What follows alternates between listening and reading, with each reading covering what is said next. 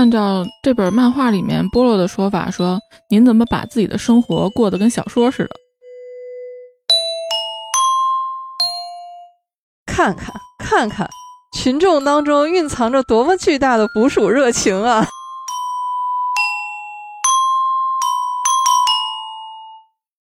所谓密室多人凶杀案，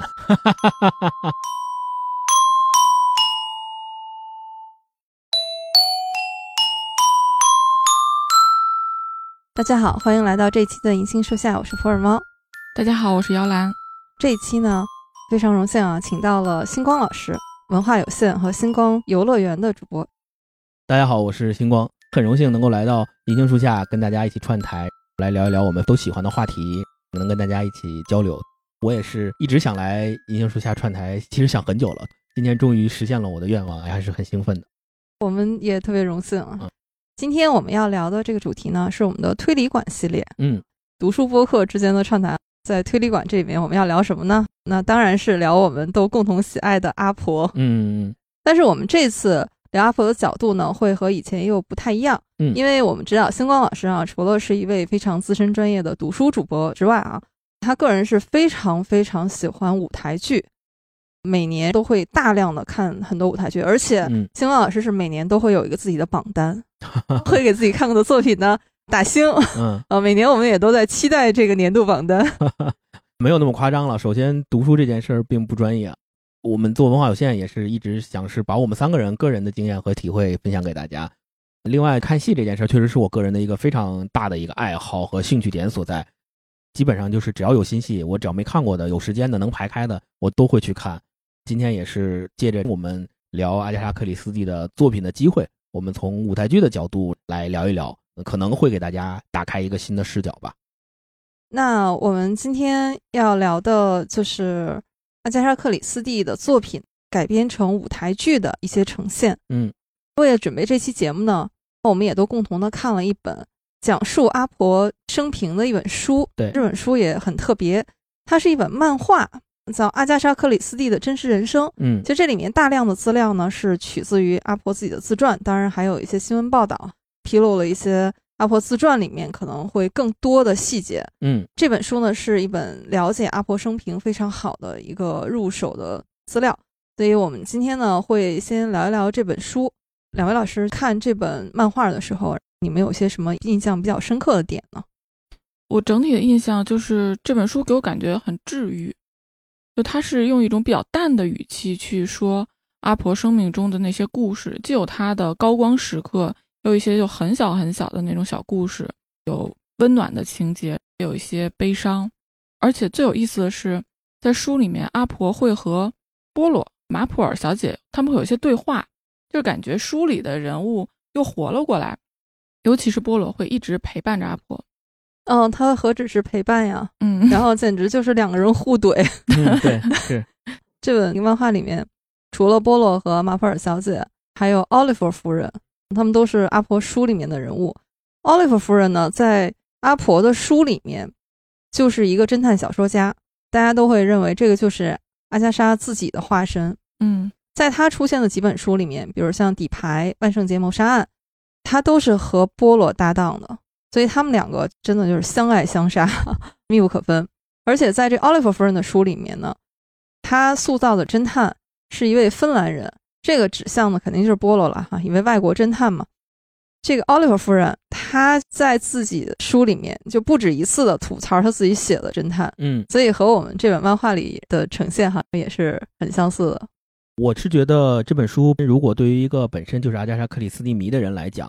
应该很熟悉这本书里面所讲到的关于他生平的很多情节的故事了。嗯其实我们重新再回顾这本书，这本书也不厚，挺薄的一本，但是它是用漫画的形式来把啊阿婆的一生的经历一些重要的点回顾了一遍。那我们作为阿婆迷，其实可以通过这本书再重温一下那些让我们感到非常有意思的情节和点，比如说刚刚其实姚老师也提到了，就是它里面有一个虚拟的形象，就是波洛，他会经常出现在呃 阿加莎身边去跟他吐槽一些事情，甚至两个人有互怼的情节在这里面。那其实这个互怼的情节是特别特别好的，call back 了阿加莎对波洛这个形象真实的情感的。因为最开始的时候，阿加莎其实他自己在他的日记里面曾经写过，他挺烦波洛这个形象的，嗯对他觉得波洛的一个性格是不太招人喜欢的，是过于较真他？自己也挺烦他的。嗯为了这个事儿呢，他还专门在他去世之前，因为当时他经历过二战嘛，所以在二战之前，他预感到自己也许可能会在战争中没有办法活下来，所以他就提前写了两本书，然后把这嗯两本书封在了保险柜里。其实这个情节在这个漫画里面也有提到，嗯写在了保险柜里。然后他写了遗嘱，要求说等到他死后才能够把这本两本书公布出来，公之于众。嗯其实这两本书里面就是他分别写了波洛的离开，就是死和马普尔小姐她的这个最后一案对最后一案。嗯嗯所以最后你会发现他对这两个侦探的感情和态度是截然不同的。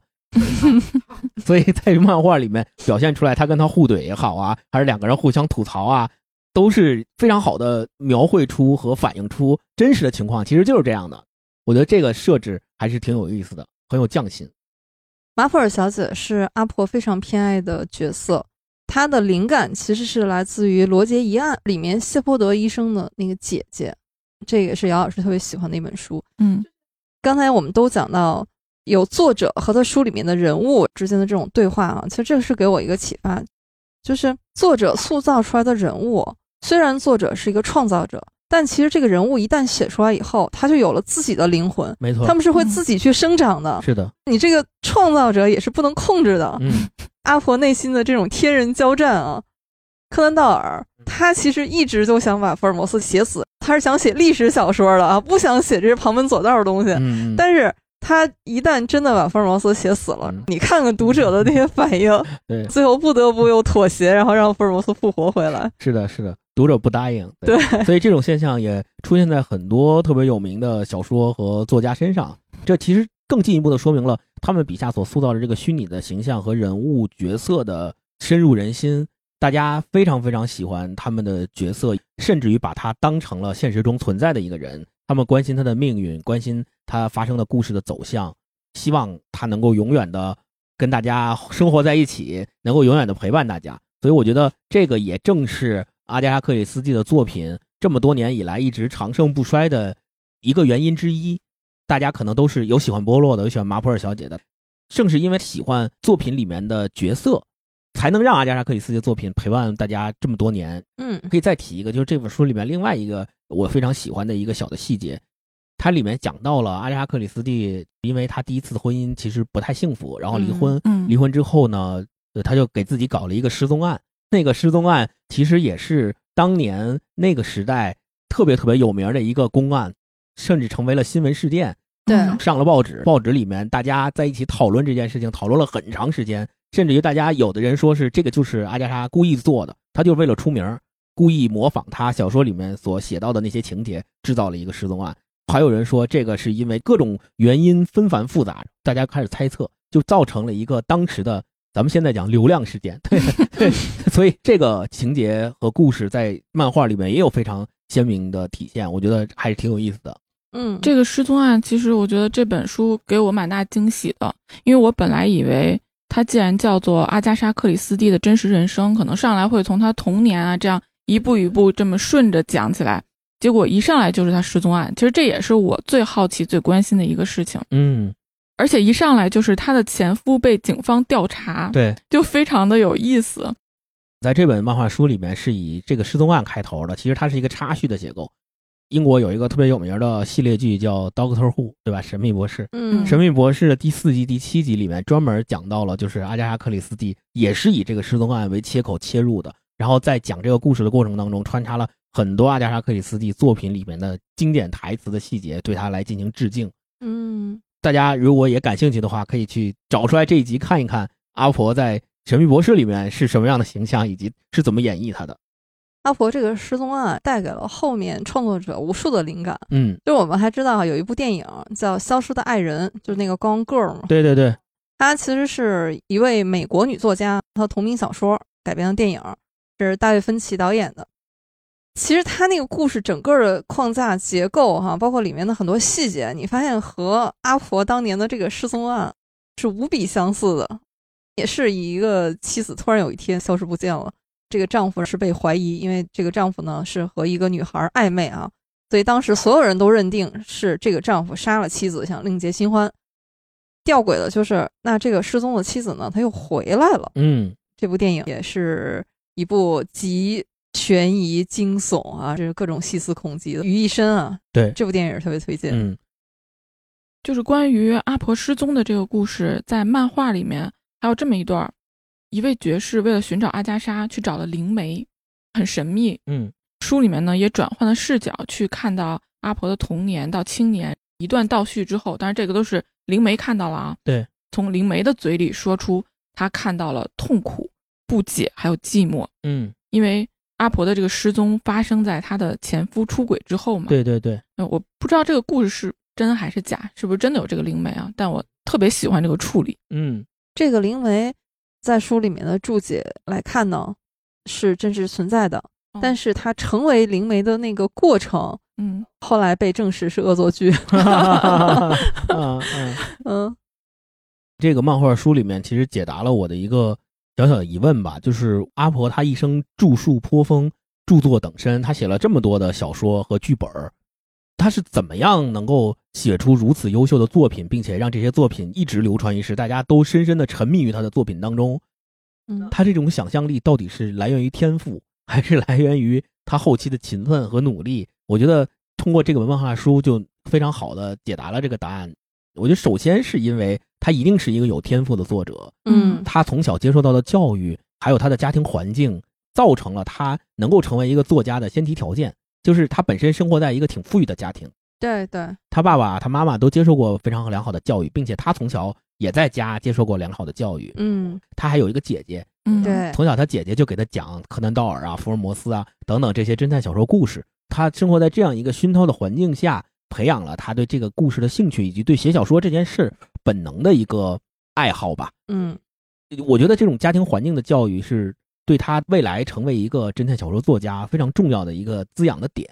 后面呢，当然了，也有比如说他在战争中在医院工作，通过调配药品学习到了很多毒药之间的毒性、毒理之间的知识对，然后把嗯他这些知识运用到他的小说里面，这些也是后来他通过自己的努力，也在使他的小说不断的丰富，最终构成了他的这个所谓的阿婆宇宙这样的一个庞大的小说世界，让我们这么多年来大家还都能够沉浸在这里面，去阅读它、体会它。而且他还喜欢自己给自己编故事，嗯编一些很简单的故事，甚至没有人的时候，他就能讲给周围一个虚拟的人物来听。我特别佩服这种脑子里和 心里有特别多故事的人，并且能够把这些故事用特别好的、特别引人入胜的讲述方法讲给大家听的人。而我觉得这样的人在现在啊，我不知道在阿加莎·克里斯蒂嗯生活的那个年代是怎么样的，最起码在现在一定是一个受人欢迎的人。因为你看现在大家都喜欢玩剧本杀，对吧？嗯，那其实这样的人就是一个天生的剧本杀编剧嘛，他心里有多少本剧本杀的剧本在心里面，那他可以随随便便就讲出来那么好听的故事给大家，那一定是人群中特别受欢迎的那种人。对嗯在现在这个社会，像这样的人，他一定会更容易找到他的人生的方向。嗯，嗯，这个我刚才听星光老师然后说的这个呢，我就频频点头，因因为我觉得这个就是每次我听文化有限节目的时候的感受。就为什么这么会讲故事？没有没有，主要还是我们读的那些作品，他们写的好，作者作者和作品，我们只是在他们这个基础之上狗尾续貂而已。刚才两位老师讲的关于阿加莎的创作啊，嗯这本书哈、也是有一些细节是让我有所震动的。嗯，就是阿婆有八十多本作品。对。那以前我们觉得啊，一个作者八十多本作品已经很多了，嗯，但其实我们看这本书，包括阿婆自己的自传，你也会发现，他开始保持这种创作的这个速度和频率呢，他到后期其实是有一种责任感。后来他自己成立了公司嘛，他就说这个公司呢就得靠我呀，然后我有这个责任。要靠写书赚版税再到后期的时候，他发现说这个税太重了，啊。我一年写一本书和两本书，其实从收益上来说啊、嗯是差不多的，啊所以呢，我就要控制速度了，我一年写一本就可以了。啊哈哈所以大家可以想象啊 嗯，假如说我们就畅想啊，如果没有这个设这种限制的话，也许我们能看到的阿婆的作品啊，会比他更多。所以他控制了速度，是一年一本儿，是吗？对，所以从这个细节里面，我们也能看到阿婆本身是一个多么有趣的人。嗯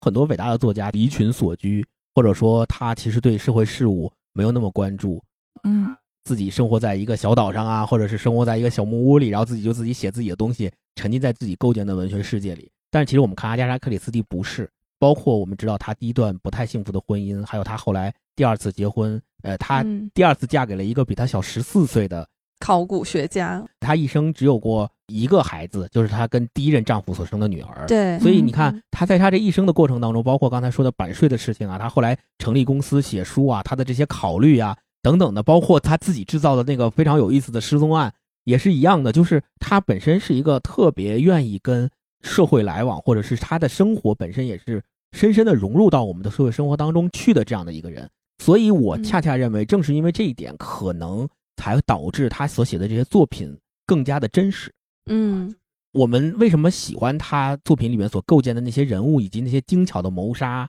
密室里面让大家怎么猜也猜不透的凶手到底是谁？为什么他能写出来？我觉得正是因为他深深的参与到了社会生活当中，他的嗯取材、他的素材可能不仅仅来自于他那个超人一般的大脑，可能也更多的取材于他身边发生的、见到、遇到的这些人或故事。按照这本漫画里面波洛的说法说，您怎么把自己的生活过得跟小说似的？所以我们也能看到，就是小说和他的生活之间是一个互相滋养的这样的一个过程。对，阿婆毫不客气的就怼波洛说：“哎呦，你这话说的，好像你还活在我写的故事之外似的。”对，不管你是不是一个阿婆迷，其实这本书啊都会带给你很多的乐趣。看这本书啊，我还有一个很触动的地方呢，就是阿婆和女王伊丽莎白二世的会面。书里面呢提到了两次，一次呢是阿婆她被授予女爵士的头衔，对，这个是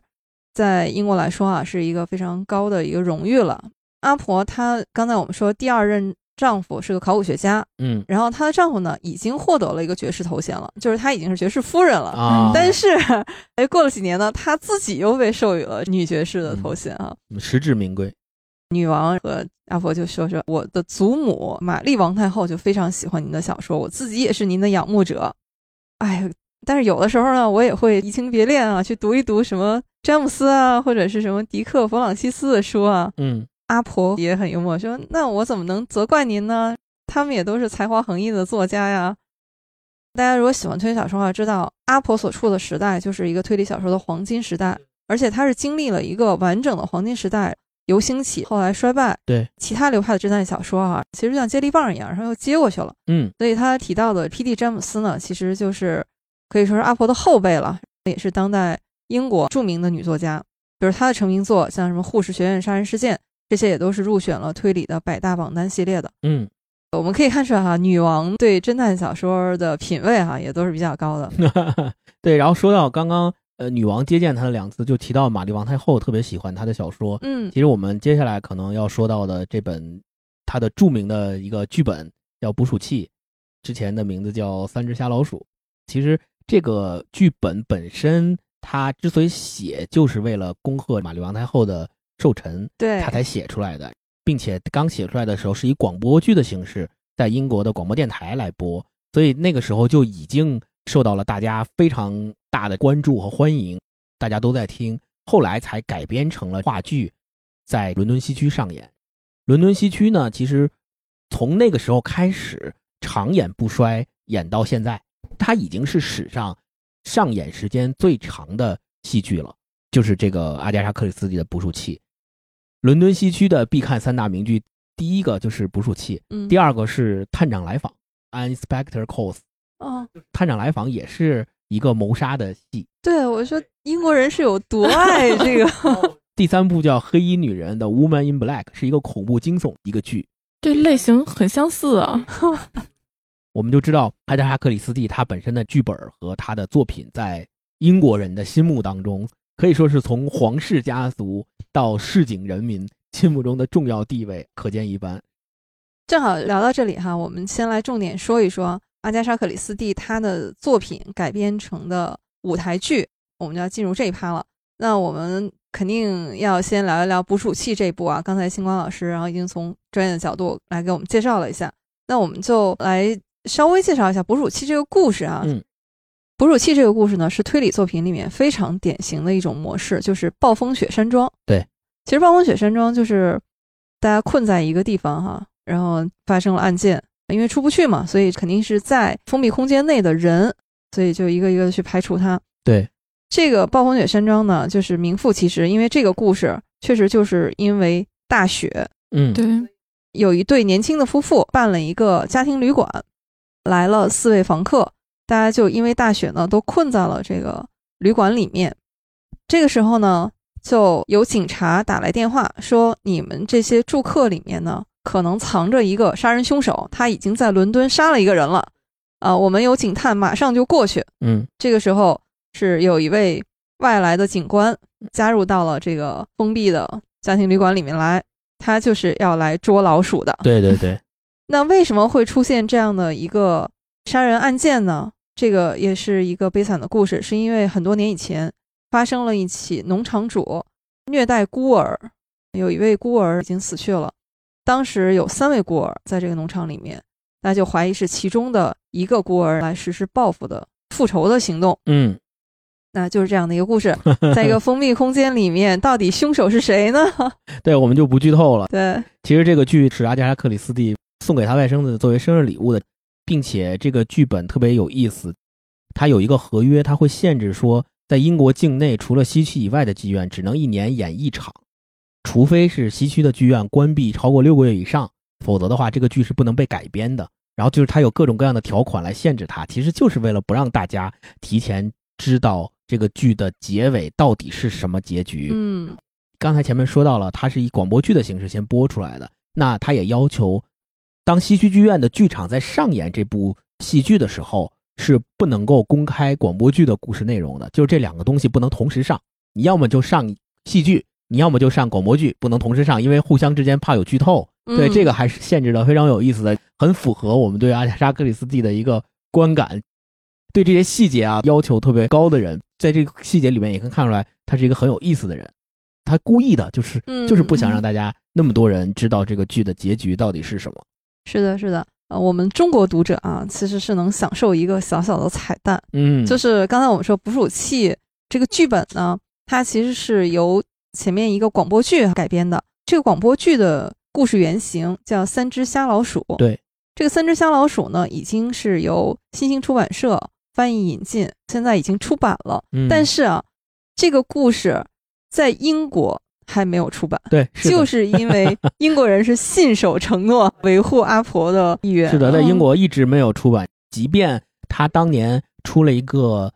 短篇小说集的名字叫《三只瞎老鼠》，但是在这个短篇小说集里面依然没有收录这本小说，啊所以英国境内是看不到这本书的正式出版物的，就还挺有意思的。这个短篇小说集的名字叫《三只瞎老鼠》嗯但是这个故事不在里面。对对，嗯，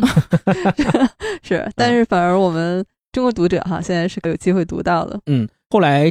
三只瞎老鼠改名改成了现在我们大家知道的这个捕鼠器，其实也是因为后来他上演完戏剧之后，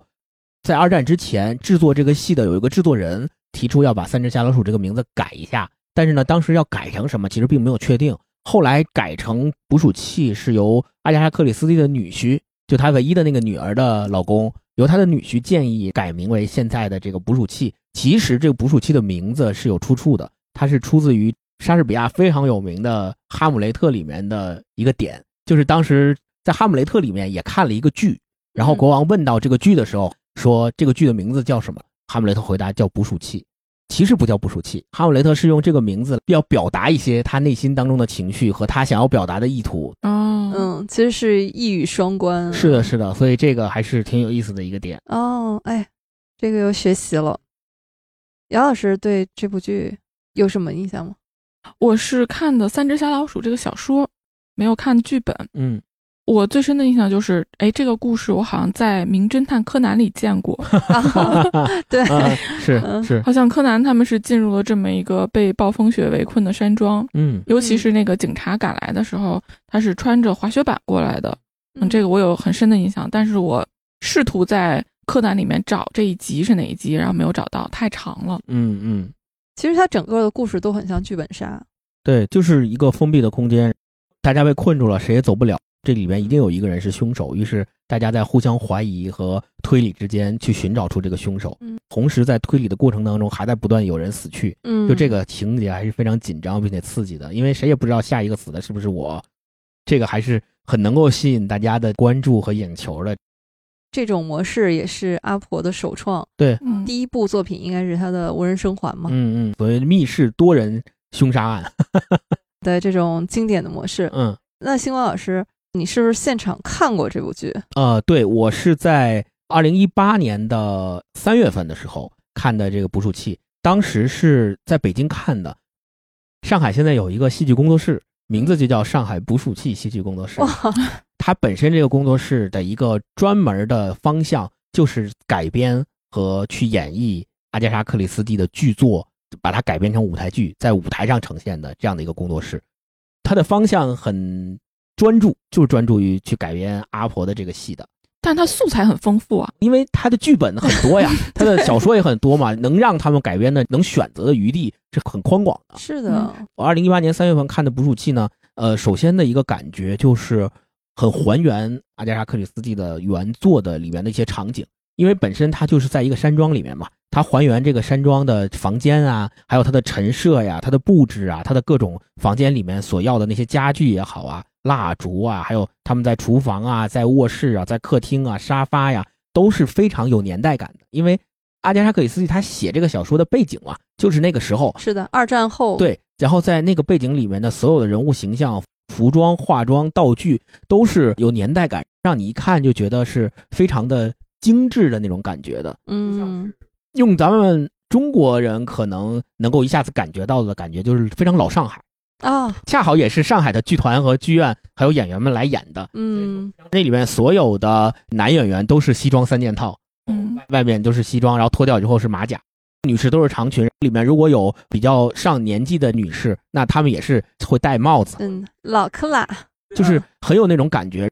然后也都有这样非常年代化的这种风格，让你一下就能够进入到那个环境里面。然后并且本身它这个剧本呢，呃，也是紧张刺激，所以在这个过程当中不断的有人死掉。你也预料不到下一个死掉的会是谁，你也不知道是谁杀掉的他，为什么杀掉他，直到前面积累的所有的悬念和所有的疑问，最终会在最后的最后的那个结局才会爆出来。就那个点和那个反转还是非常非常好的，就让你仿佛沉浸到他的戏剧构造的世界里之后，是一个你仿佛也身处于那个被暴风雪围困的山庄里，你就是他们里面的其中一个人。嗯，所以这个是我看整个戏的一个观感。星光老师刚才说的这个家具这个事儿，我虽然没有看到这个剧，但是很激动，因为关于家具这个事情，就是这对小夫妻他们继承这个山庄之后，本来想卖掉，后来又改主意把它做成一个家庭旅馆的一个很重要的事情。嗯，因为那个家具在他们那个年代依然是很复古，就是很有年代感的，这些家具体型都很大，很有维多利亚时代的那种风格，他们就觉得用这样的家具。来做这个家庭旅馆的生意本身就是一个卖点，所以这个在小说中也是很重要的一个点。嗯，我也做了一些功课，我看了一下在英国和在中国对捕鼠器这个本子改编成话剧的一个历史吧。在英国我们就不说了，他刚才前面 最早的时候已经说到了，它是这个上演时间最长的一个长演不衰的一个剧目，也伦敦西区三大名剧第一名嘛。嗯，其实，在二零零二年的时候，正好是。这个剧上演五十周年的一个纪念，嗯，英国女王伊丽莎白夫妇亲临现场去看了这个捕鼠器的话剧，相当于那个时候应该是在整个纪念活动里面最高峰的一个场面，就是英国女王亲临现场。嗯，女王前一段时间刚刚离世，嗯，作为女王她最喜欢的作家之一，以及她最喜欢的作家的作品之一，那我们今天聊聊这个，也算是。小小的致敬一下女王和阿加莎·克里斯蒂吧。嗯，可以看到，在国内改编的一个历程上，其实上海青年话剧团在二十世纪八十年代的时候就已经开始着手对捕鼠器进行话剧的改编了。嗯，那个时候就已经开始上演了。但是呢，呃，具体的时间还有地点什么的都已经不可考了。紧接着，在北京的中央戏剧学院也在二十世纪就更早，二十世纪的六七十年代是有用这个捕鼠器的这个名字去排演。在近些年来，也在不断的复排，甚至于我们知道的一些现在依旧活跃在演艺界的一些明星，他们其实在中央戏剧学院上学的时候他们在学生时代应该也参演过排捕鼠器啊，他们应该都会有印象，他们学生时代也演过这个戏。二零零三年的时候开始，这个剧就在上海戏剧学院重新复排。当时复排的时候，就是以导演系的在校生为班底，就其实是学生戏剧，可以理解为像学生作业或者是毕业大戏那种方式来做排演。二零零三年七月的时候是公演，当时就是以捕鼠器的剧名来演的。但是呢，后来随着几轮演出过后，排这个戏的学生们就慢慢慢慢毕业了。嗯，毕业之后呢，他们离开学校呢，他们就以另外的一个工作室的名义继续在演，就是叫这个上海现代人剧社。他们来排这个捕鼠器。后来在二零零七年的时候，曾经主演过这个戏很多次的一个演员，后来他自己出来成立了，就刚才我们说的叫上海捕鼠器戏剧工作室这样的一个公司。从捕鼠器开始发端，后面他们这个工作室又排演了《无人生还》。《无人生还》我也看过，《无人生还》是在二零一七年的时候，比捕鼠器更早，在北京看的《无人生还》也是非常精彩。捕鼠器戏剧工作室他们能够把阿婆的戏排好。的原因是因为他们的合作对象是上海话剧艺术中心，嗯，上海唯一的一个国家级的院团。其实你可以理解为就是上海的北京人人艺啊，对 对，他们的演员也好，他们的资源也好，他们的表演风格，还有各种各样的体系都是非常完善的，嗯，也是非常专业的。所以哺乳期工作室跟他们一起合作排出来的阿婆的戏剧，那一定是在水准之上的。嗯，所以我的愿望就是希望他们能够更多的。排演出更多的阿婆的戏，全国巡演能来北京，嗯，他们来我肯定会去看的。好呀，好，呀，我希望下次我能一起去看。对对对，好好好好，嗯。刚才听邱老师讲了这么多啊，我就突然脑海当中我就蹦出了梁左老师的一句话，嗯，看看看看，群众当中蕴藏着多么巨大的捕鼠热情啊！嗯，其实我们可以再往下深聊一层啊，就是为什么我们觉得不管是他的小说也好，剧本也好，还是呃舞台剧也好，都那么的吸引我们。嗯，从戏剧的角度来说，阿加克里斯蒂的剧本和本身舞台剧的演绎都是特别符合戏剧里面有一个理论叫三一律。嗯，就是在同一时间、同一地点、同一主题发生的故事。所以我们知道，无论生还也好，还是捕鼠器也好，都是特别符合三一律的一个作品。一个被暴风雪围困的山庄里面，那就是这一群人嘛，发生在二十四小时之内的故事，然后也是同一个主题：谋杀与被谋杀。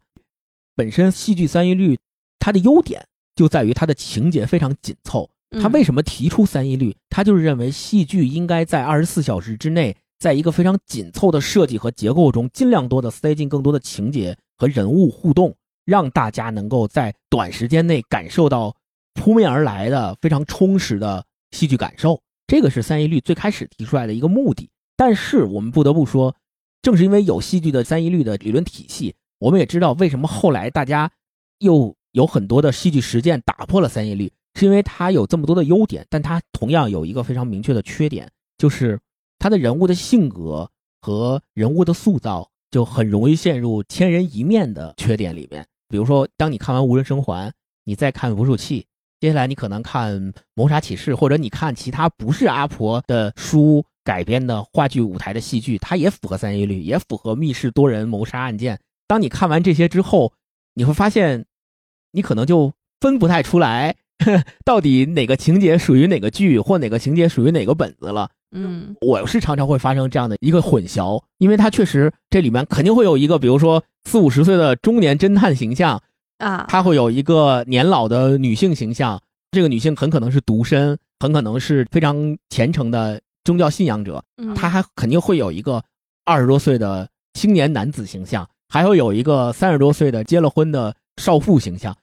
各种各样的形象在这个剧里面，因为有三一律的限制。他不得不把众多的这种人物塞在二十四小时之内，让他们之间发生一个非常非常多的互动，来推进剧情，来让剧情能够紧凑起来。但是同样的，也会带来一个，就是我刚前面说到的这种千人一面的缺点。刚才你你说到这些人物特征的时候，脑子立刻出现了几个大字：东方快车谋杀。啊，我写这些都是我们现在叫模板吧，就它可能发生的地点也许有差别。可能发生在车上，发生在船上，尼罗河上的惨案，或者是发生在山庄里，发生在谁家的客厅里，但是究其本质，可能他的这些人物的设置都是有点千篇一律的。嗯尤其是当你把它放在舞台上去表现的时候，并且这个舞台的布景、舞台的设置还都是那个年代感的时候，有一种混淆感。我自己是有这种混淆感的。哎，邢老师，那这么 听起来的话，您肯定看了不止一部啊。像阿婆的作品，包括可能类似的，还看过哪些？我还看过，就类似于这种所谓的多人紧凑式 谋杀，嗯，这种三一律谋杀。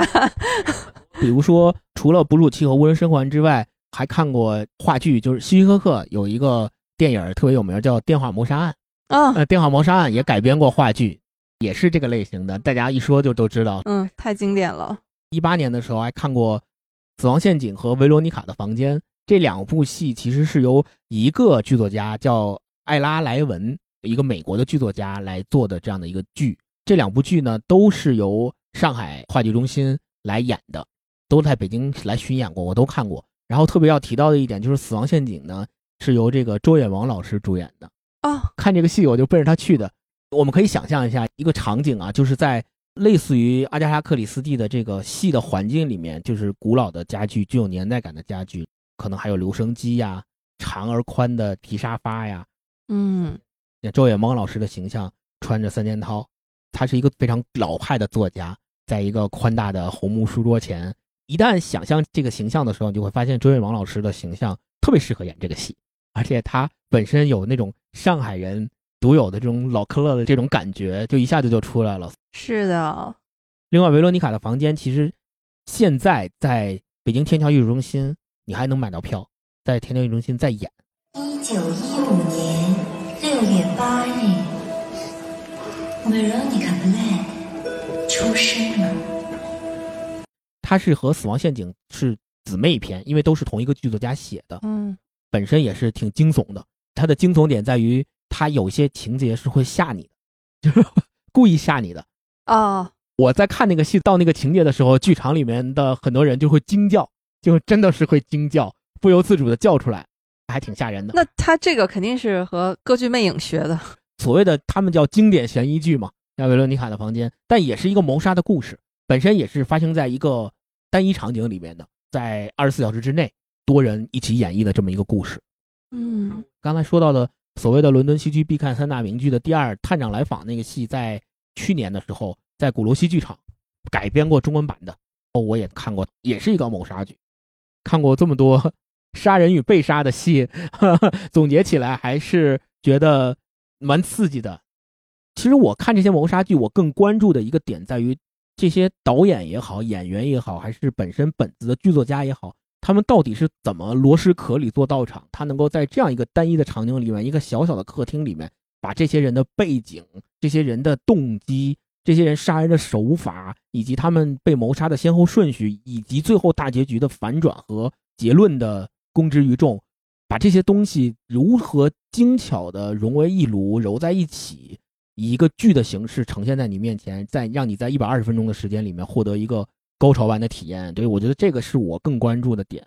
所以我也希望，如果它作为一种戏剧形式，就是所谓的密室杀人、多人谋杀案件的戏剧形式，符合三一律的话，这种戏剧形式，我希望国内能够有更多的剧团和剧院能够去排，能够去演，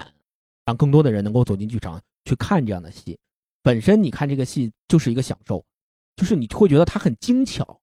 什么样的天才才能够想出这样的情节？什么样的天才才能够把这么多细节、这么多东西融会贯通，让你觉得一点也不突兀，让你觉得逻辑上还丝丝入扣？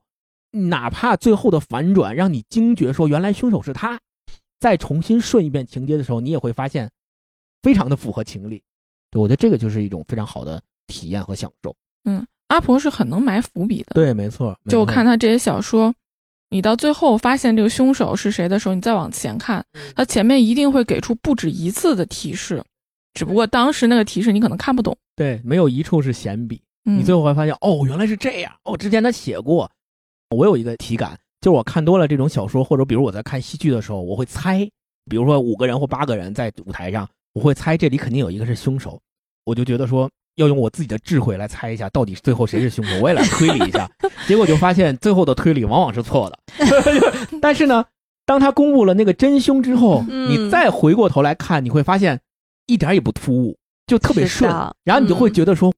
为什么我就没想到，我怎么就没想到？因为他除了伏笔还有误导呀，对，他的误导一定比伏笔更多。对，是的，是的的，是的嗯所以我就说，我们看完这个作品之后，就会觉得真是太厉害。嗯其实这个刚才星光老师也讲到过，就是他为什么能写出，你现在来看，虽然我们说什么黄金时代啊，什么就这种各种流派啊，此消彼长，但是阿婆的作品依然是经典的。我觉得他是超越时代的，就是伟大作品，我我觉得都是超越时代的。对，没错，就是它里面的人物都立得住，嗯，他的很多故事的设计和情节不是那种生编硬造出来。我不是说为了给你一个悬念、一个刺激，而是它都是基于对人性深刻的洞察。你会发现这些故事其实是人类社会里面什么时候都是在每天反复上演的东西。对对对，嗯它只是用小说、用推理小说、用戏剧的方式来呈现出来。对，比如说像那个《三只瞎老鼠》里面啊，我有一个印象特别深的、非常细节的一个点，它甚至不是一个悬疑点啊，但是你一看就知道这个人物的性格。他那里面有一个波伊尔太太，她呢就是特别挑剔。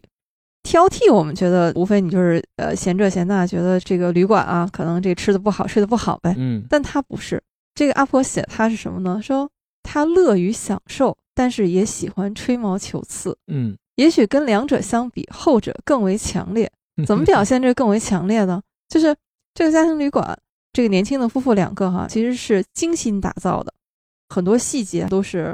对自己要求很高，比如说早餐啊要怎么做啊，他都是写的很详细的。嗯，特别是这个波伊尔太太，那她又喜欢吹毛求疵嘛，所以对她的这个照顾是很周到的哈，嗯给她上等咖啡、自制的橘子酱等等，床单绣花的，枕头都很软。好，那我们觉得这个波伊尔太太既符合她乐于享受哈，也符合就是啊你也挑不出什么毛病来了，对嗯吧？是是是，但是阿婆，我觉得她神来之笔就在这里，她说。这个让波伊尔太太更生气了，因为她失去了抱怨的正当理由。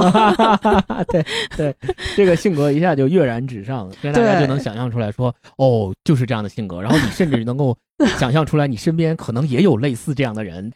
对，是的，不管是他的取材也好，还是他的呃人物形象也好，其实都是我我觉得啊，就是取材于他自己身边的，所以才真实嘛。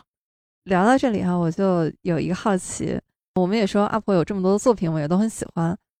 那我就想问一下两位老师哈、如果是让你们来提名，就是你最期待阿婆的哪些作品被搬到舞台上？梁老师，我是从那部英剧《大侦探波洛》里面看的其中一集，我非常喜欢，叫《五只小猪》，呃，啤酒谋杀案，因为这一集给我的感觉就是它的情感的浓度非常高。哦，它是一个多年前的故事，母亲呢以为妹妹是凶手，付出了生命的代价去保护她。嗯然后女儿在母亲的遗书里看到母亲说非常爱父亲，没有杀他，因为当时法庭是判妻子杀害了丈夫，嗯妻子也被处以绞刑。对于女儿来说，父母去世多年了，但她还是非常固执的去寻求这个真相。于是找到波洛，波洛就问他说：“如果真的是你的妈妈杀害了父亲，嗯这个怎么办？”啊，他说：“那我也要知道。”看到这里的时候，我已经觉得有很多情绪它是冲突在一起，非常激烈的，还有常见的这种爱情里的三角关系，这种猛烈的冲突。哎，我觉得这个改编成舞台剧应该是蛮不错的。嗯嗯嗯嗯而且这个剧里面就是它没有什么特别难理解的东西，不像有的剧集它会出现什么外派打字员，啊，然后我当时就，哎，这是什么职业？对哦以前打字员是个职业。对对对嗯，嗯，嗯，那这种可能还需要去理解一下。嗯嗯嗯这部小说姚老师喜欢是有原因的，就里面那个父亲是一个画家，哦，对，哎，但我当时没有想到这个，啊他就死在了给情人画画的这个过程里，啊，有种天然的亲近感。是的，有可能。嗯，自己都没有意识到。呃星光老师呢？因为我只看过，其实改编的就是《无人生还》和《捕鼠器》嘛。嗯，如果你要问我答案的话，就是他上哪个我看哪个，我不挑，嗯因为太信任阿加莎·克里斯基的剧本和他的小说的质量和水准了。嗯国内的院团不管改编哪部，大家对于阿加莎·克里斯蒂的作品一定都是有敬畏之心的，并且我相信这种敬畏之心会让他们在改编的过程当中竭尽所能去把它做到最好。所以我相信，只要能够公演的、能够上映的，我一定都会去看的。嗯，嗯，所以我没有一个特别期待的一个东西。舞台剧的魅力也许正在于此，就星光老师说的这个敬畏之心。嗯，我觉得影视剧可能就是另外一回事儿了。我说了什么？是的不过那个说到舞台剧的话，有一部我是非常想看到的啊，因为这个是阿婆自己写的第一部舞台剧，叫《黑咖啡》。哦，阿婆写出来，然后它就变成了剧本，然后就在上演嘛。嗯那我看到是因为新星出版社它出的《阿婆全集》里面呢有这本，我以为是一本小说，哦，但是看到这本小说的时候，我才发现，原来它是根据那个舞台剧。阿婆在去世以后，有一位作家把这部剧本改写成了小说。哦，就是剧本改回小说。那其实这个舞台剧呢，也非常符合刚才星光老师哈这个专业讲解的这种三一律啊这样一个设定。嗯嗯嗯，它也是在一个宅邸里面，它的这个主角呢，他是一个物理学家，他是研究了一个全新的方程式，说有一种新型的炸药就要诞生了，嗯，整个世界可能都会为之改变啊。我觉得是核武器吧，啊，就然后，但是他这个写着方程式的这些底稿在家里面被盗了，世界安全啊都要受到威胁了。这个时候呢，这个爵士就把家里所有人都集中在了阅览室里面，呃，找小偷。对，找小偷让管家把灯关上，就希望这个盗贼能在黑暗当中把这个方程式还回来啊！你看，这是多么绅士的一个想法啊！啊，但是呢，当这个灯光再次亮起来的时候，这个物理学家啊，这位爵士他就已经被杀害了。哦，那方程式呢？所以这个故事啊，就就是是又是一个要找出凶手啊，又是要找出小偷的这样一个故事，对波罗不单要解开爵士啊是谁谋杀的，而且还要找到手稿。必须要找到手稿啊，嗯因为要阻止世界的恐怖危机啊。啊你看，就波洛身上就变成了福尔摩斯加零零七。嗯刚才听这个汪老师在讲这块儿的时候，我昨天还看到新闻说，零零七克雷格已经卸任了，下一个十年再演新的零零七的演员，他们还在寻找，现在还没有确定是谁。你刚才讲的那个故事，其实就很像零零七的故事，拯救世界的这种情节也会在里面有所体现。嗯你刚才讲那个故事，让我想到前两年上的那个电影《利刃出鞘》，啊，就是大家族里面谁被谋杀了，为了抢遗产，马上好像《利刃出鞘二》好像要上了，我还挺期待的。猎人出鞘真的太让人惊喜了。嗯，嗯，很多年没有在大荧幕上见到一部推理的元素很扎实的这样的一个剧，本格推理啊。它是原创的剧本吗？对，它剧本应该是原创的。当然了，你在里面还是可以看到很多经典推理的设计和桥段的。对因为推理这个东西是这样啊，它的内核无非就是找凶手，嗯，它的经典模式其实就这些，轨迹设计来说就是这些，嗯，也没有什么更特别的。你只要多看几本推理小说，都能够找到嗯密室啊、暴风雪山庄啊、孤岛啊等等。嗯嗯叙事轨迹无非就是说你是重点磕一个，还是说各种组合着用啊？对，推理小说为什么这么吸引人，就是在于它外壳的设计。啊，就是你扒开这个壳里边，当然都是这个对弧，吧？对是是，但是就看你外边这个设计啊。对是的，所以我说肯定很多推理小说爱好者们应该很喜欢玩剧本杀，尤其是那种谋杀案件的剧本杀，找凶手、狼人杀这种，哎，刚才我们从舞台剧啊，其实也说到了电影，嗯，像这种推理类的电影、影视剧，梁老师喜欢看吗？有哪些自己比较印象深刻的？我近期就在看《民国大侦探》，哦，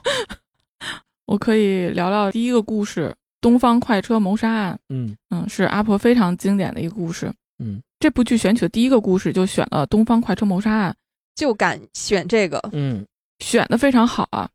但是处理的呢，就让我觉得怎么没有那种惊心动魄的感觉呢？啊，嗯，因为我很久以前看过，其实我有点不记得是哪一版了，因为这本小说被翻拍的次数非常多。对，但是，嗯、我那种感觉非常深刻，就是波罗步步紧逼，给这个车里面有嫌疑的人在语言上下套，去找他的漏洞，就会发现有一些人他说话有点前言不搭后语，这可能就是一些凶手在露出马脚了嘛。嗯波洛也判断会误入歧途，他可能方向会错误，然后又绕回来，遇到新的线索，在不断的纠正自己，双方会有这种斗智斗勇的感觉是很强烈的。对，但是这一版就给我一种感觉说，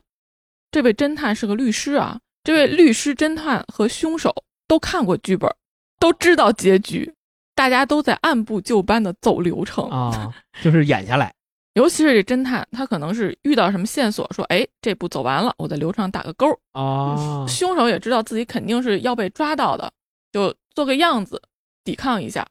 嗯很糊弄，嗯，就给我这种感觉，嗯勉强算是把这个故事给讲完了。都是来打卡的。嗯，因为我电影呢，我看过，就是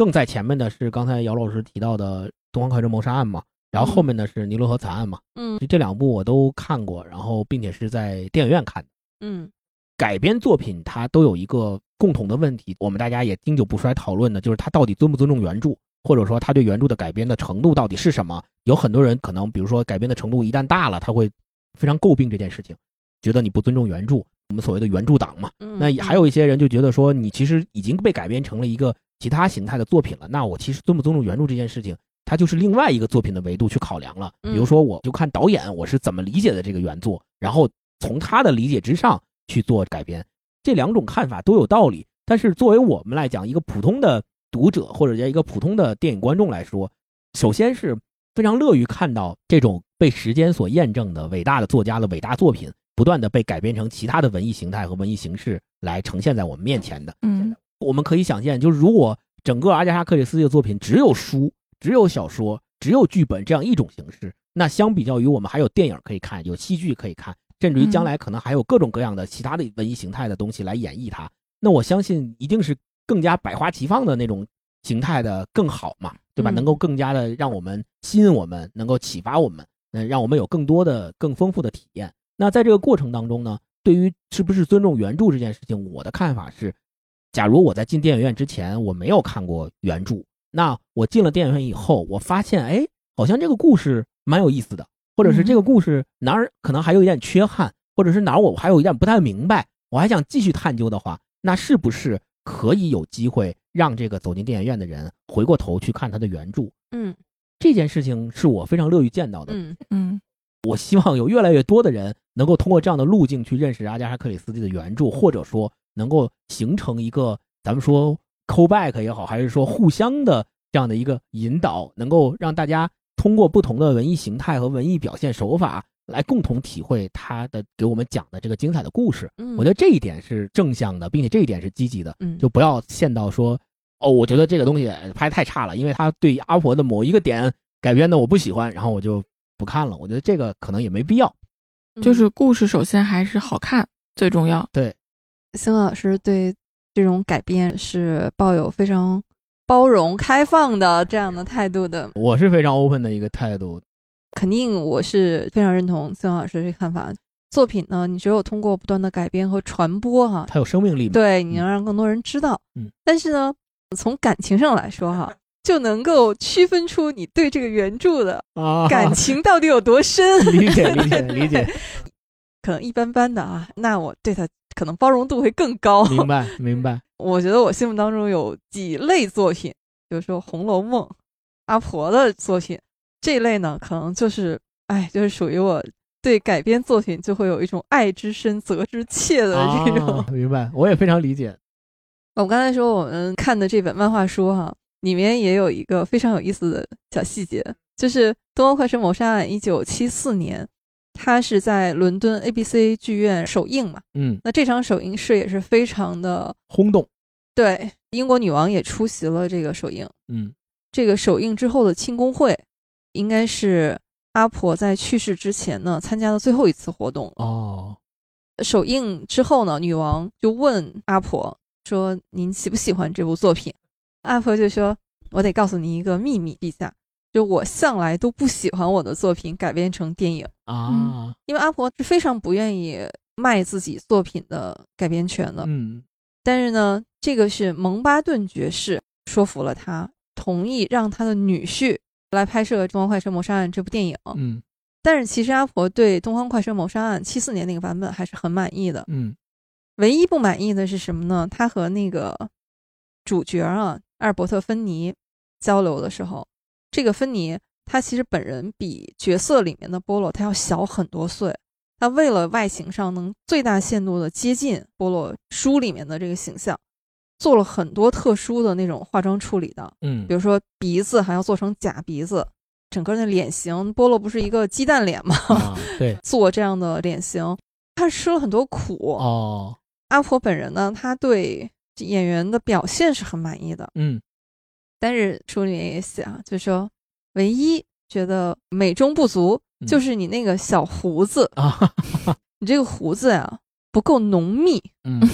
虽然芬妮呢是经过阿婆认可的、盖过章的、特别满意的菠萝，但是就是因为这化妆太麻烦了，啊，所以在后来你看菠萝的电影，他都拒绝演出。啊，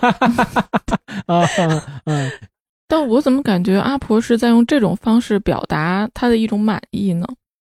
呃，《东方快车谋杀案》真的是阿婆在她改编的电影里面特别满意的一部。嗯，嗯因为她只能挑出这么一点点小瑕疵。对，但是对后续的改编作品哈，别的地方我不评论。大侦探波罗有一套英剧，它是八十年代末开始播，一直播到二零一三年吧。嗯《东方快车谋杀案》一直到第十二季才拍这部，那个嗯时候是一零年、一一年这个样子。嗯整个这部英剧都是大卫·苏切特主演的，他确实是在外形上最接近的，个头儿不高，圆乎乎的，整个一个圆鸡蛋脸，两撇儿浓密的小胡子，就他外形上是很接近的哈。嗯那行，那我们有一个大致的标杆了。嗯那最近一次电影版啊，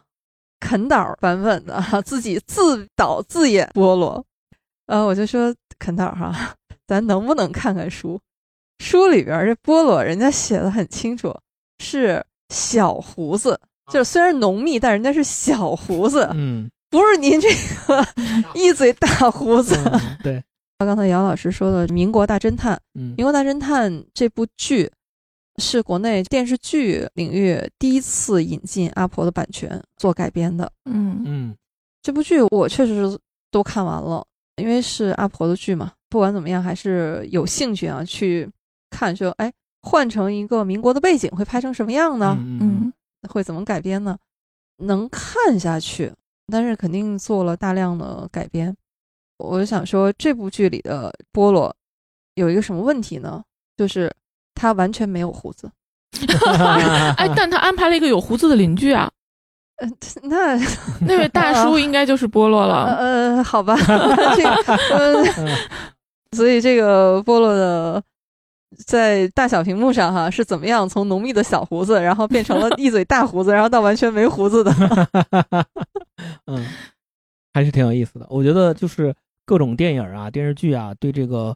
作品的改编，我是乐于见到更多的改编作品出来的，哪怕可能这个作品出来之后大家都骂，或者大家都觉得不好，对的评分很低、很差，但我觉得也是一种新的尝试。我觉得作为喜欢这些作品的读者来说，我们应该去鼓励这种尝试。嗯咱咱们说，不管是文学作品还是艺术作品，它本身的多样性和它的丰富性和多元性，其实是非常重要的一个点。你如果没有这些作为前提的话，你就很难说后面我们再去评价它。因为如果你前面都做不到这个事儿的话，你后面评价就是无本之末了。嗯我们刚才一直在聊阿婆哈，嗯，曾老师，您是作为戏剧的哈、嗯，剧迷，资深爱好者，最近还有看什么其他的好剧吗？能给推荐一下？呃，这个我还真准备了一下，我梳理了一下，就是嗯从七月份吧，七八九这三个月以来，我看过的一个比较好的、值得给大家推荐的戏吧。第一个就是鼓楼戏剧场，它从七月份开始做了一个独角戏的展映周。哦鼓楼戏剧场一直都是北京特别有名的小剧场的一个非常著名的点儿嘛。嗯因为是小剧场，所以它会有一些实验性质的剧。它在七月份的时候集中的排了三部独角戏，就独角戏这种形式嘛，也是比较特殊的一种舞台表演形式。嗯因为其实我们大家所认可的舞台剧，最起码两个人嘛，两个人对话嘛，所谓话剧嘛，就是两个人对话产生的，或者是多人的演绎。但是这种独角戏，其实上对演员的和剧本的考验还是非常高的。嗯想演好一个独角戏和想做好一个独角戏本身也是需要非常强的功力的。嗯鼓楼戏剧场做这个尝试，本身也是想在国内去立一个标杆吧。我觉得他是想做一个这样的尝试，说我们能够在小剧场里面把独角戏做成这样一个样子，然后让大家来看。那我看的就是这个独角戏系列三部里面的第一部，叫《一只猿的报告》。这个《一只猿的报告》呢，它是取材于卡夫卡的短篇小说，叫《致某科学院的报告》，是一九一七年他写的这篇短篇小说改编的这样的一个剧。它讲的就是一个大猩猩，一个猿，它被人抓起来了我。还在想一只猿是哪几个字儿？是猿猴的猿，一只猿猴的那个对猿猿啊，他被抓起来了，抓起来之后就关到笼子里，进入人类世界。后来他学会了说人话，学会了融入了人类世界。这个独角戏的呈现形式就是以这个猿在二三十年之后，他到剧场里面做演讲啊，他给人做演讲哇哦，这样的形式来讲述他的一生，他是怎么从森林里面被抓起来，被迫进入人类世界。他为了生存下来，不得不跟人类一起学习语言，学习人类的那套规则。后来他还成了一只名名非常有名的猿啊 名嗯名媛，他在这个过程当中，他讲述了很多很多故事，所以他的文本的嗯文学性和本身文本的水准是有基础的。嗯这个演员啊演的也非常好，就嗯为了演好这个圆的形象啊，做了很多的肢体和形体上的排练和努力。嗯，虽然他已经融入了人类世界，会说人话，但他还是一只圆嘛，对嗯，走路啊、拍胸脯啊、动作呀，还是要表现出是一个动物的一个样子。我觉得整个戏演的比较好，我还是推荐。嗯他们应该第二轮、第三轮应该也在开票和在上演的过程当中，嗯，大家感兴趣的话可以看。对，这是第一个。第二个就是还看了窝头会馆，哦，仁义的仁义的一个老戏，但是不是仁义拍的。这个戏是龙马社重新复排的，哦，演员是郭德纲、于谦儿他们这些人。哎，那这个票 非常难买，因为这个戏的本子是如此的扎实，如此的经久不衰。嗯再加上郭德纲还有于谦老师的这个演绎，本身这个角色非常能立得住，而且这个剧本身的现场效果也非常好。郭德纲老师他出来之后，他的语气、他的表演，让你感觉到是一个喜剧大师的那种感觉，就是让你不由自主的会觉得他身上有喜剧的元素。但是这个戏的内核和他所饰演的那个角色，其实是一个很悲剧性的角色。嗯并且他本身这个戏所比较表现的那个时代背景和他的环境也都是非常悲剧的，所以通过这样的一个反差所能表现出来的，给你这种心灵冲击还是很大的。所以这个戏我也推荐，我就关心你票是怎么买到的。票就是呃开票的时候抢呗。还有就是刘震云老师的小说《我不是潘金莲》改编的话剧，我也看了，我知道之前他的一句顶一万句拍成了话剧的。那个我没看，但是我不是潘金莲我看了。啊，呃，本身演绎的还是挺不错的，而且里面有一个亮点，就是金广发老师在里面演了一个角色。哟，金广发老师的演技是整个剧的一个亮点。本身因为为刘震云老师的这个小说吧，就是太扎实了，这个小说本身很扎实，所以故事情节什么的也都很好。其实从七月份开始到现在，值得推荐的戏还真挺多的，是因为大家之前都没法演，所以扎堆儿。嗯可能憋坏了。除了窝头会馆之外，还有就是仁义的另外一个老戏《小井胡同》，也是在仁义演的，也是非常好。还有就是陈佩斯老师拍的那个新的戏叫《惊梦》，啊，游园惊梦的那个惊梦是吗？对，他的就是三部曲之二，呃，第一部叫《戏台》，呃，第二部叫《惊梦》，《惊梦》也是非常非常好看，就是在剧场里边我看了就是拍案叫绝的那种好，就是他的本子、他的演绎、他整个的表现的价值观都非常非常的棒，而且嗯非常有喜剧效果，就是陈佩斯的陈氏喜剧的效果。各位，和春社伺候大戏《牡丹亭》三天三夜，云看官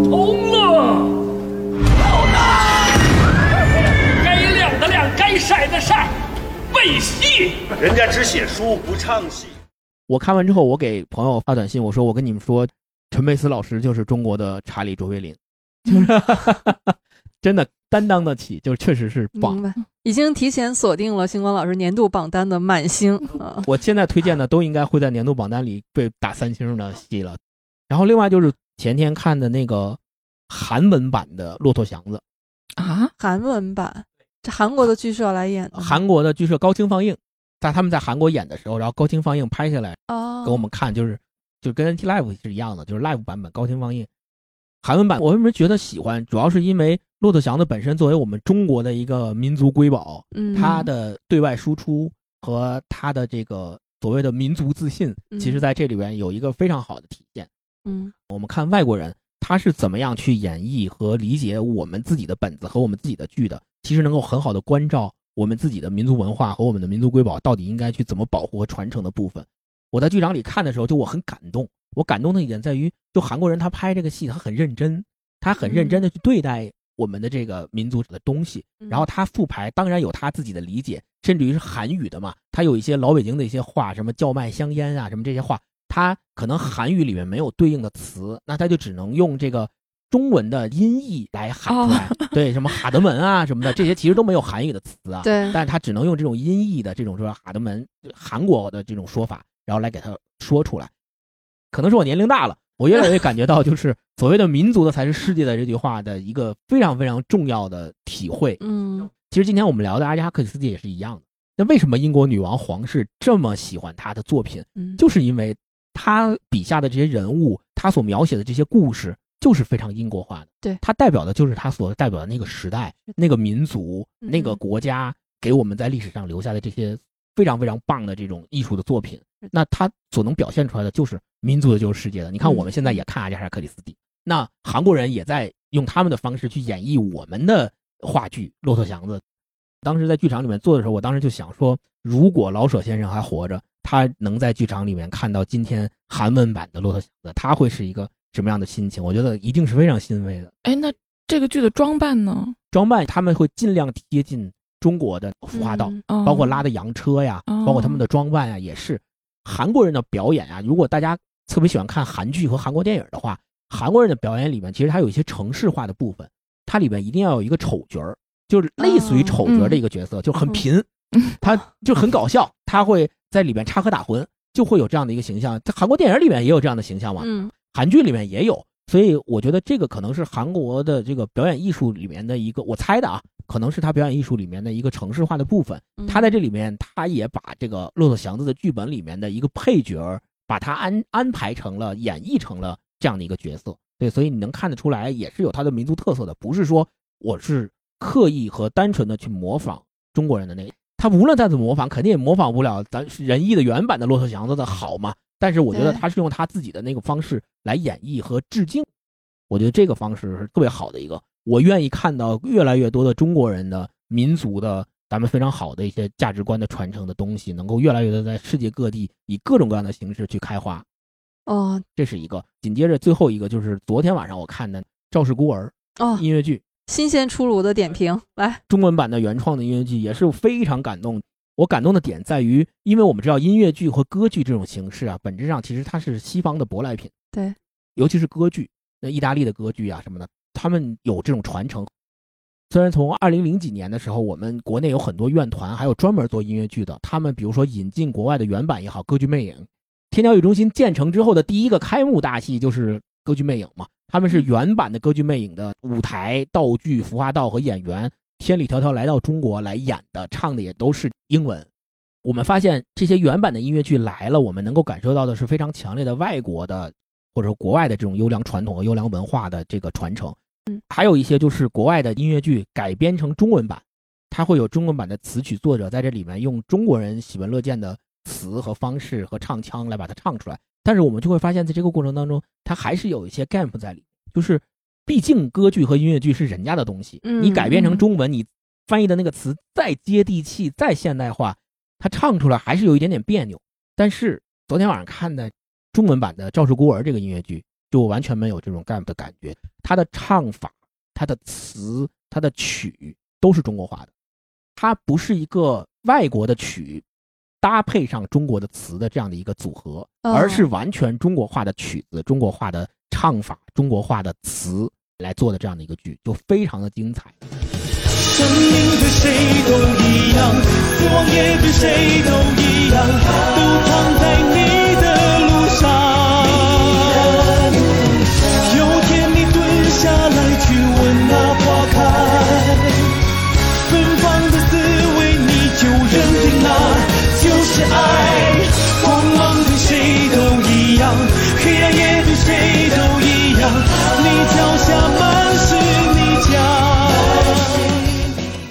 整个的服装、化妆、道具等等的都非常棒。音乐剧也有一些明星效应，比如说演图案谷的是明道，哦，所以也吸引了很多年轻的观众进剧场来看这个戏。就我甚至于在这个戏里边看出了一种史诗感。当时我在看中场休息的时候，我发了一个即刻的动态，嗯，我看到那条，因为这个戏我是去年就买了票，但是因为疫情的原因延期了两次。我在动态里面我就说到说，其实赵氏孤儿就是中国的哈姆雷特，甚至于它里面所蕴含的感情和它所探讨的议题比哈姆雷特更深厚。嗯哈姆雷特王子复仇记，我们中国人能够理解这样的一个故事，但是中间毕竟可能还隔着一点什么。但是我们看赵氏孤儿是完全没有这种隔阂的，就是中国人的故事，就是从古至今我们所流传下来的那些忠啊、孝啊、义呀、那些为了家国情怀，嗯整个所有人牺牲就是为了保护这个赵氏孤儿，最终完成这个复仇大业。在这个过程当中，有没有现代化的演绎和思考？当然有，比如说非常有名的京剧《搜孤救孤》，去年王佩瑜老师他也拍了京剧《搜孤救孤》的 live 版。嗯京剧版本里面的《搜孤救孤》，因为年代比较久远了，它里面可能有一些封建想法或文化的东西在里面。比如说，程英的老婆她不愿意把自己的亲生孩子交出去给程英去完成所谓大义的一个事情，她可能这里面会有一些封建化的表现在里面。嗯但是我们发现，在昨天看的这个中文版的音乐剧里面，把这个东西改编的非常的顺，又非常的圆。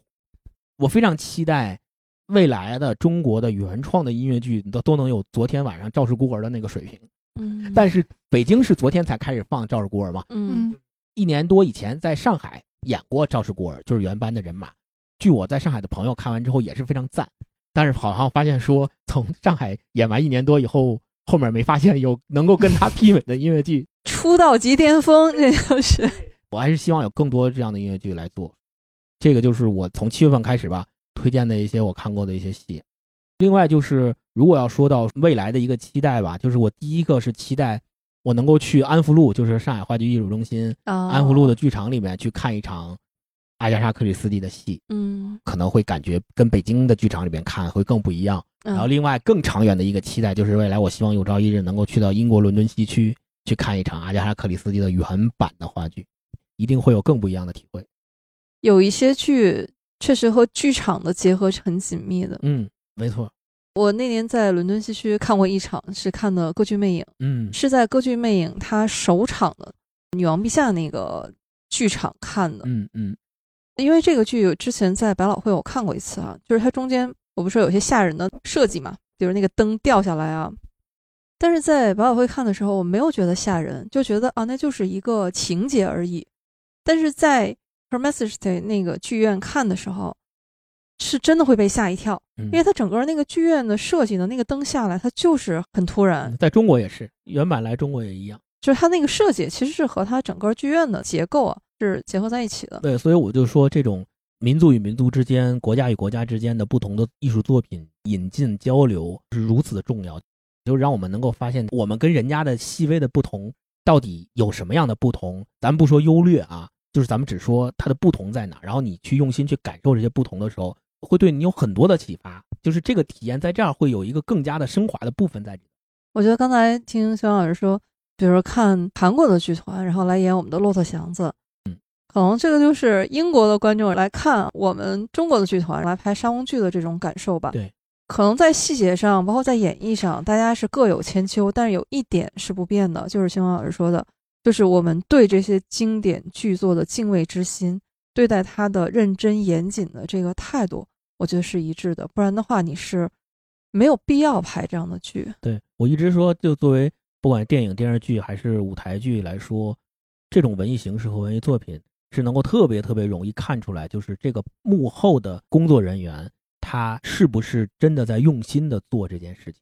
如果他们是用心做的，你一定能在前台看出来；如果他们不是用心做的，是糊弄你的，那你也一定能在前台看出来，这个就是糊弄你的东西。虽然可能没有具体的一个点能够说出来说，哦我就是因为这个点判断出来他们是糊弄我的，但是你你就去看就好了。你在体验中一定能体验出来什么是糊弄你的东西，什么是用心做的。嗯就观众是眼非常尖的，嗯，这个跟专业无关，任何一个人我觉得都能看得出来。姚老师呢？最近有什么看什么剧吗？我是挺少看舞台剧的，嗯嗯，最近的一次还是去年去看了《恋爱的犀牛》。黄昏是我一天中视力最差的时候，一眼望去，满街都是美女。哦哦，经典。刚才回忆了一下，就在我看的为数不多的舞台剧里面，还有三部是孟京辉的剧。哦哦，嗯，嗯《恋爱的犀牛》，我看的感觉就是，虽然感觉莫名其妙，但不知道为什么我就一直哭。啊，嗯，尤其是最后那个红布充满了整个剧场的时候，嗯。我当时并不知道那个红布它其实代表的是那个犀牛的血，但我就哭的不行。我现在说到这儿，我都稍微有一点激动。旁边的小哥哥也是看的是捂着脸哭，啊很神奇，一边在吐槽一边在哭，就是这种感觉，那吐槽的点是什么？就是有些点太奇怪了，我觉得。嗯比较先锋。对，孟京辉老师的戏一直都是比较先锋的。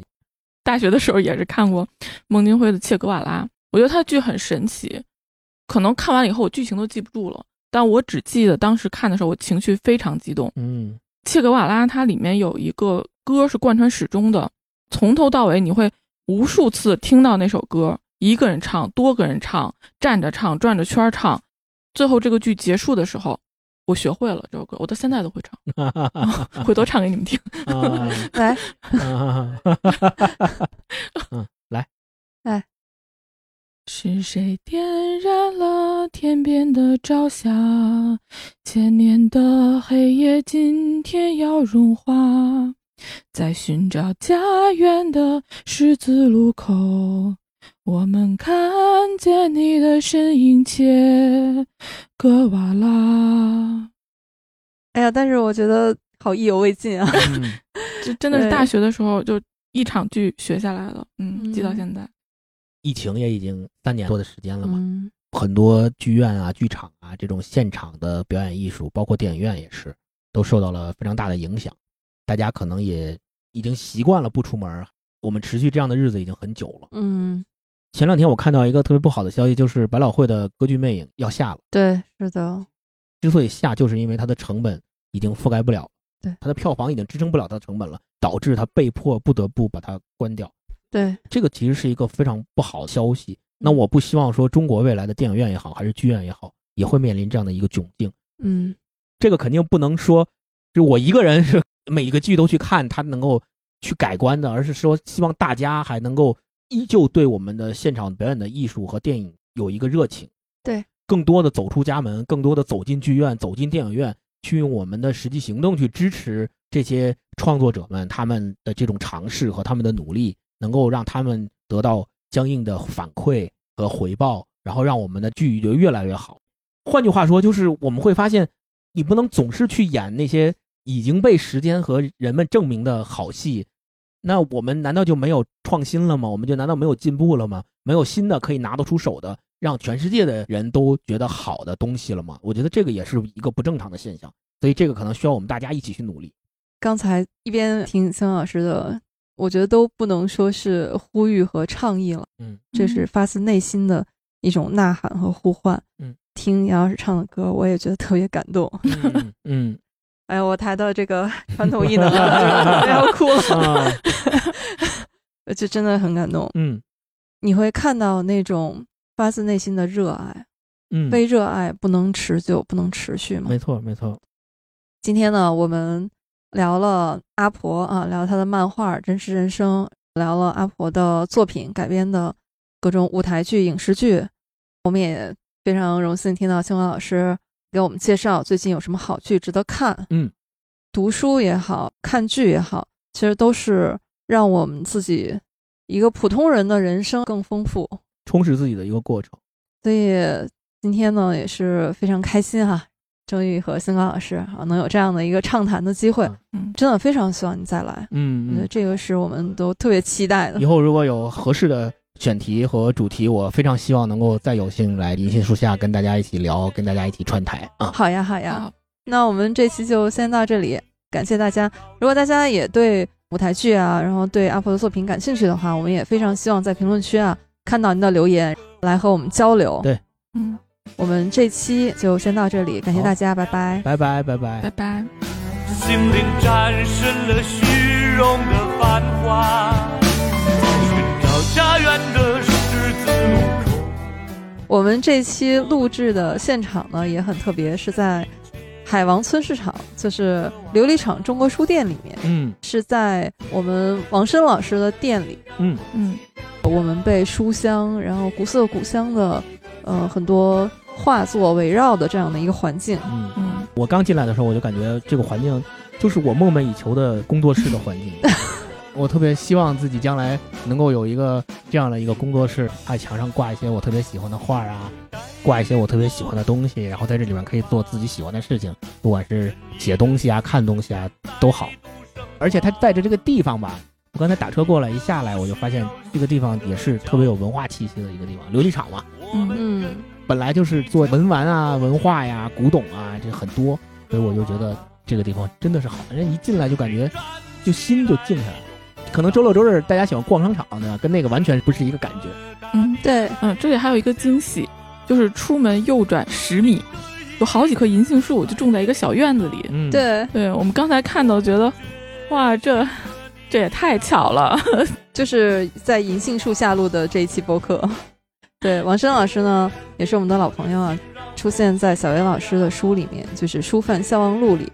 卖书的程序员嗯啊，所以大家有兴趣的话，然后也可以看一下这本书。然后在我们的节目里面哈，然后也是对王申老师做过一次专门的访谈的。感谢王申老师提供这么好的场地给我们。嗯，谢谢谢谢。天边的朝霞千年的一